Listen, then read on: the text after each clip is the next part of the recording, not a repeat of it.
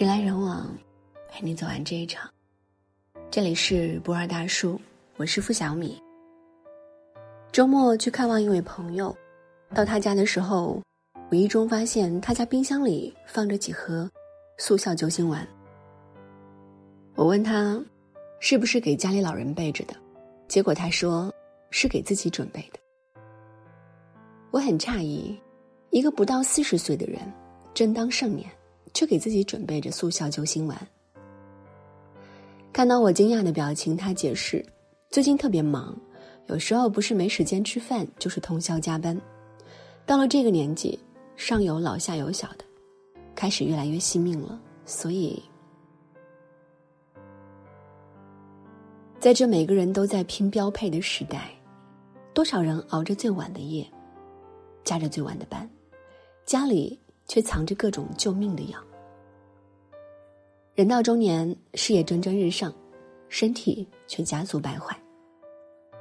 想起前段时间刘德华在《鲁豫有约大咖一日行》中的一段采访，刘德华说，自己现在开始变得胆小了，什么都怕，也没那么拼了。想当年，刘德华可是出了名的拼命三郎。一九八九年，电影十四部。一九九一年，电影十六部；一九九三年，专辑十五张，电影五部，综艺七十三个。连导演王晶都说，刘德华的成就全都是拼出来的。这样的刘德华，怎么也开始认怂了呢？原因无非就是，两年前在泰国拍广告时坠马受伤留下的创伤后遗症，以至于后来演唱会上失声。都让他觉得，会不会跟坠马导致的身体损伤有关？鲁豫问他，现在身体恢复的怎么样？刘德华说，身体上已经恢复了，但心理上的问题还没好。开车的时候，他会担心后面会不会有车撞过来。以前坐飞机不会怕，但现在会。以前开演唱会掉得很高不会怕，但现在会怕。一定要很专心的去唱歌，才会把危险忘掉。鲁豫又问：“是不是和年纪有关？不同的年纪会有不同的状态，又或者会和想到女儿有关呢？”刘德华表示认同，直言这次受伤或许是天意，让自己有时间静下来思考一些东西。后来，他的确把更多的精力。放在了家庭上，只要他人在香港，就会送女儿上学。能够及早明白一些道理，倒也是人生中的一大幸事。就怕许多人仗着年轻、身体健康，就各种不爱惜，等到身体发出了警报，才开始重视。最近我在某平台看到一篇文章，作者叫龚子路，是一位二十七岁的血癌患者。他在文中用诚挚的语言写下了自己患癌的过程，以及之后遭受的各种复杂而又痛苦的检查，呼吁大家认真对待自己的身体。他说：“生病至今，我一直在考虑一个问题：为什么我会得这个病？没有怨天尤人，只能说咎由自取。种种迹象，铁一般的事实告诉我，都是因为我懒。”现代医学已经证实，每个人身上都有癌症基因，发病与否取决于原癌基因是否被激活。我想我的懒，让我身体内的癌症基因天时地利、电光火石的激活了。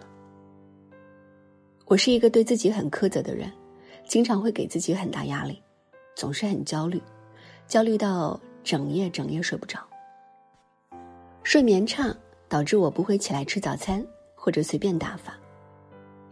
我大学毕业后在广州工作，一线城市的生活压力也大，吃饭基本外卖凑合。晚上好不容易有点时间，更不想轻易结束这短暂 happy hour。没有时间好好吃饭，好好锻炼，好好休息，也不想花这个时间。我想我的描述你都懂。他的这段自白，是多少年轻人的日常。熬夜、喝酒、暴饮暴食、有一餐没一餐是常态，能坐着不会站着，能躺着不会坐，能坐电梯不会走楼梯。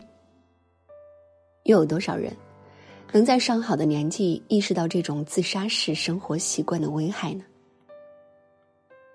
想起周国平说过的一句话：“一个人在健康时，他在世界上的可能性似乎是无限的。那时候，他往往眼花缭乱，主次不分。直到失去健康，很多人才真正懂得什么是主，什么是次，于是不断告诫周围的人，吸取教训，不要忽视健康。疾病找上门后，有的人能勉强捡回一条命。”有的人可能连弥补的机会都没有。我去翻了一下公子路的公众号，发现他的这篇自述是二零一七年发布的。这是他的第一篇文章，也是最后一篇。我不知道他是否撑过了那段难挨的抗癌时期，但我能感受到，他一定是在经历过各种刻骨铭心的痛苦后。才决定特意开一个公众号，记录下自己的万般悔恨，告诫年轻人引以为戒，不要挥霍健康。最近几年，癌症似乎已经成了一种普通的常见病，每个人身边都有这样的案例，并且患癌的年龄也变得越来越年轻。有数据显示，每天约有一万两千人。确认罹患各类癌症，平均每八分钟就有八人患癌，五人因癌死亡。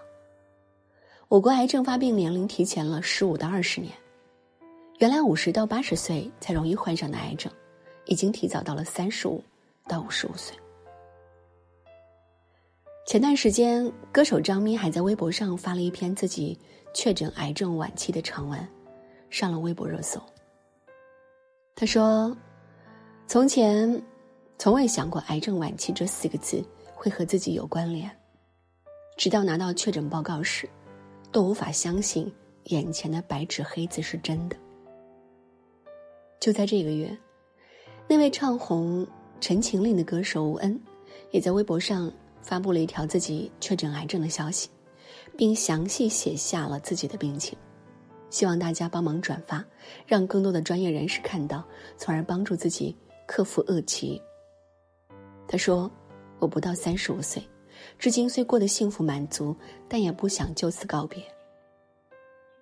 满满的求生欲，看得令人泪目。很多人在失去健康之后，开始感叹命运的不公，却不知道，命运曾多次朝你挤眉弄眼，提醒你注意身体时，你却视而不见。当熬夜导致身体疲劳。”恶心出汗时，你总觉得天灾人祸不可能发生在自己身上，于是不当回事儿，继续颠倒黑白的生活。当嘴馋吃了大量垃圾食品后，身体各项指标亮起了红灯，你不当回事儿，总觉得年轻的时候不享受，老了以后就晚了，于是继续放纵口欲。可我们的身体。正是在这种不当回事中，一点点被我们透支坏的。有数据显示，我国每年癌症死亡病例高达二百八十万，百分之四十五的癌症死亡与生活方式及感染相关。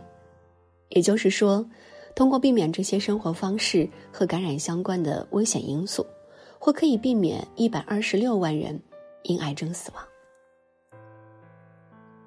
上海中医学院的教授何玉明。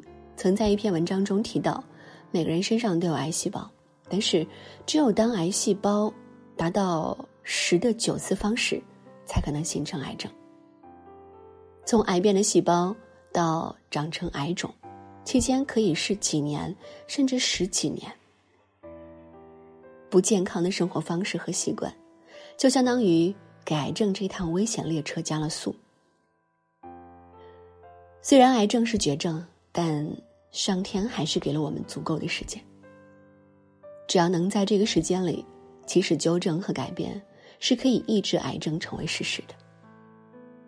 一、健康饮食。于娟是上海复旦大学的青年教师，二零零九年被确诊患上乳腺癌，二零一零年被进一步确诊为乳腺晚期，并于一年之后医治无效离世。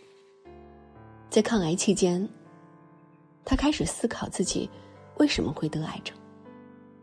回想起自己以往的饮食习惯，他总结出了二十个字：瞎吃八吃，暴饮暴食。嗜荤如命。他在自己的生命日记中写道：“我是个从来不会在餐桌上拒绝尝鲜的人，吃东西讲究大碗喝酒，大口吃肉，直到生命的最后一刻，他才后悔，没有做到健康饮食。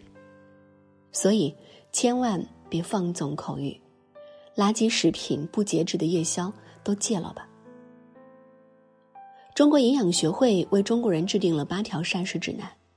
食物要多样，饥饱要适当，油脂要适量，粗细要搭配，食盐要限量，甜食要少吃，饮酒要节制，三餐要合理。第二点，积极休息。积极休息指的是主动的、进取的休息，比如说睡觉、闭目养神、平躺打盹，算是消极休息，以暂停活动来消除疲劳。而脑力工作间隙做一会儿体操。算是积极休息，换一种活动来恢复精力。说白了，积极休息就是一种通过适量运动的方式来恢复精力。这样的休息能够最大化休息的效果，避免出现精力不济的现象。哈佛大学跟踪了近六十五万名四十岁以上的人几十年，得出这样的数据：每星期快走七十五分钟，相对于不运动的人。平均延长寿命一点八年，每星期快走一百五十分钟，平均延长寿命三点四到四点五年。低量的运动能降低死亡率百分之二十，适量的运动降低死亡率百分之四十。当然，积极休息和消极休息互相不能替代，两种我们都需要。累的时候别硬撑，困的时候别熬夜，学会休息。比什么都强。三、情绪稳定。中医上说，肾主恐惧，肝处愤怒，肺藏哀伤。情绪对一个人的健康有着至关重要的影响。以女性为例，生气不消易得乳腺增生，长期郁积易患乳腺癌。有研究表明。导致免疫系统出现问题的情绪排名中，排在前五名的依次是生气、悲伤。一个长期情绪不稳定的人，很容易得癌症，这就是所谓的癌症性格。据说，这种性格的人，肿瘤发病率比一般人高三倍以上。俗话说：“再好的药也治不好林黛玉的病。”保持稳定的情绪，就是最好的养生。前阵子有一段话在朋友圈很火：“不要晒你的钱，到了医院钱都不值钱；不要晒你的工作，倒下了，无数人会比你做的更出色；不要晒你的房，你走了，那就是在为别人做嫁衣裳。你唯一可以炫耀的，只有你的健康。人生上半场，有时不得已牺牲健康来换取财富。”人生下半场，要避免再用赚来的钱买健康，因为到头来只会一场空。余生不长，趁一切都还来得及，请一定好好珍惜。人来人往，陪你走完这一场。这里是不二大叔，我是付小米，今天就陪你到这儿，晚安。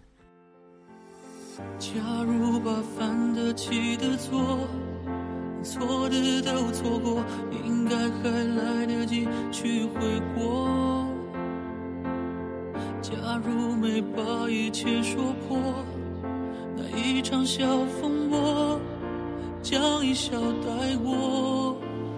在感情面前，讲什么自我，要得过且过。才好过全都怪我不该沉默时沉默该勇敢时软弱。如果不是我误会自己洒脱让我们难过。可当初的你和现在的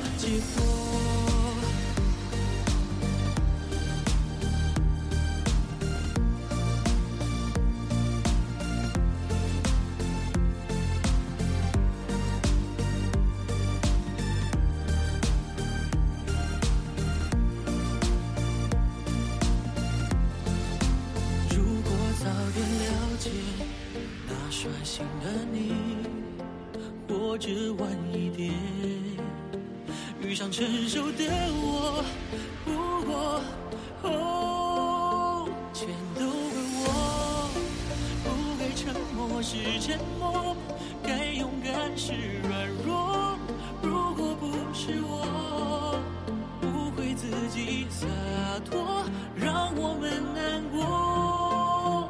可当初的你和现在的我，假如重来过，倘若那天把该说的话好好说，该体谅的不执着。如果那天我不受情绪挑拨，你会怎么做？那么多如果，可能如果我，可惜没如果，结